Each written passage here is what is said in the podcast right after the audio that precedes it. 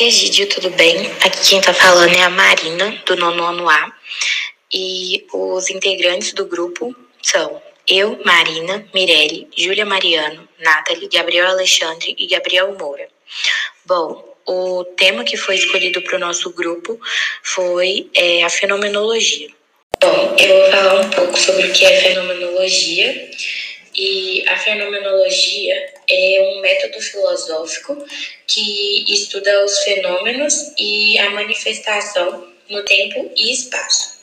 Bom, ela apresenta a forma de como consiste a essência das coisas e como é percebida no mundo. Bom, também é como esses fenômenos podem ser é, apresentados na consciência do ser humano. Uma das características que podem ser sugeridas seriam as, as discussões né, sobre o tema e com as atitudes é, que são evidenciadas diante do mundo e das coisas. Em conta também é, a mesma consciência a partir de uma nova atitude.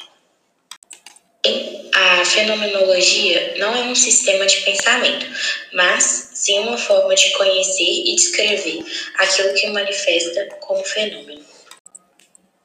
Conhecer os fenômenos como eles se apresentam na consciência humana é o objetivo da fenomenologia.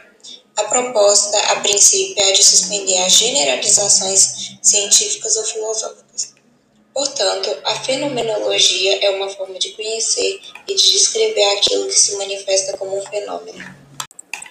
Qual a relação histórica da fenomenologia com a atualidade? Pode-se entender a modernidade como uma forma de ser e de pensar que começa a se configurar com o Renascimento e se estabiliza no decorrer dos séculos seguintes. O homem é entendido como tendo o poder de, conhecer a realidade através da dúvida, podendo distinguir, transformar e comparar. A realidade inquestionada sustentada pelo pensamento medieval não é mais aceita como forma de verdade. O que diz respeito à condição para, o, para que o sujeito do conhecimento busque conhecer o objeto a ser conhecido, objetos esses que são todas as coisas possíveis de se conhecer na natureza.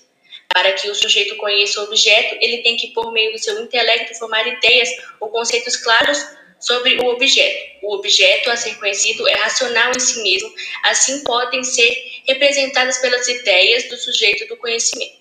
Da internacionalidade. A internacionalidade acontece quando o indivíduo concentra seu pensamento na interpretação das evidências de maneira imparcial, a fim de alcançar a consciência, entre parênteses, conhecimento de um fato. Estuda a vivência dos pacientes, como a saúde do corpo, tanto mental do que física, como em conta as questões emocionais e sentimentos do paciente. Então, tenta melhorar o estado funcional para prevenir as complicações e problemas de saúde mais prevalentes. Mudam os atos e a consciência humana, como a fenomenologia, estuda as estruturas de consciência de experimentar a partir do ponto de vista em primeira pessoa. A ética estuda a moralidade de atos humanos de modo natural. Para finalizar, é, com base nos estudos é, que chegamos à conclusão é de que a fenomenologia é de grande importância para o ser humano, pois os fenômenos são significações ou essências que aparecem na consciência e que são também consciência.